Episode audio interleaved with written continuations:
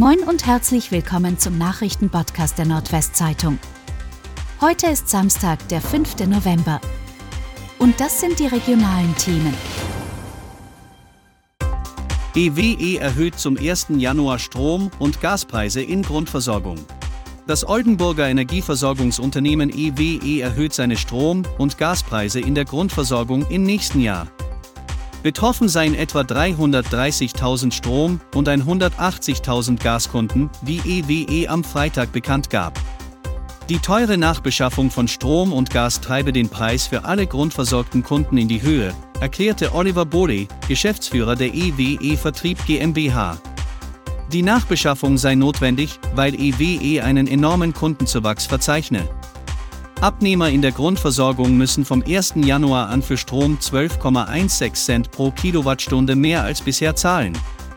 Der Gaspreis soll um 3,92 Cent pro Kilowattstunde steigen.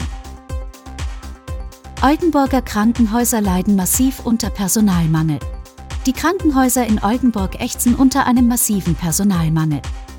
In den drei Oldenburger Kliniken sind zahlreiche Betten gesperrt, Operationen und Eingriffe werden verschoben.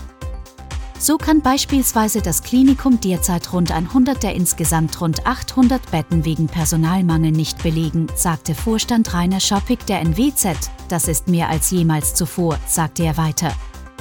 Alle drei Häuser registrieren zudem eine stark steigende Zahl an Patienten mit einer Corona-Infektion. Diese Patienten zu versorgen sei deutlich aufwendiger und personalintensiver als die ohne Covid.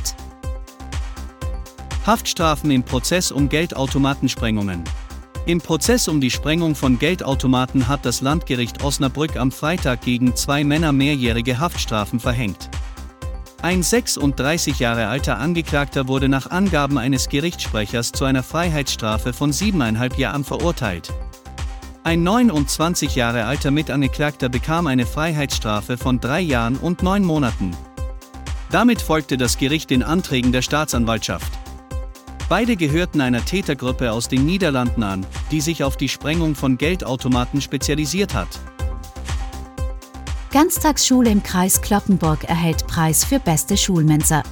Die Ganztagsschule Emsteck im Landkreis Kloppenburg hat den kulinarischen Schulmensa-Oscar 2022 für die beste Schulkantine erhalten. Das gab das Deutsche Netzwerk Schulverpflegung am Freitag beim Deutschen Kongress für Schulverpflegung in Fechter bekannt. Bei dem Kongress sprechen Fachleute über Verbesserungen bei der Verpflegung von Schülerinnen und Schülern.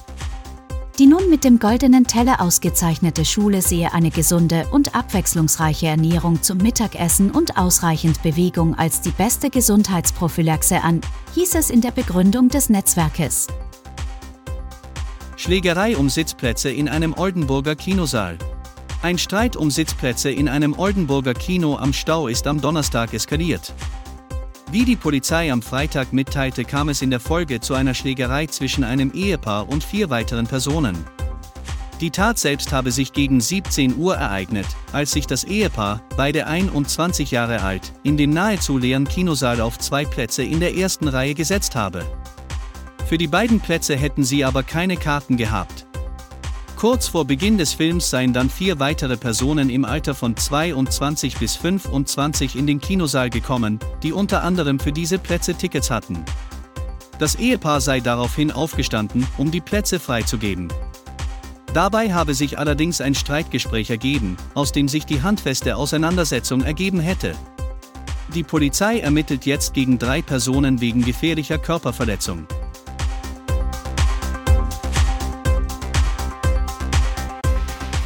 Und das waren die regionalen Themen des Tages. Bis morgen!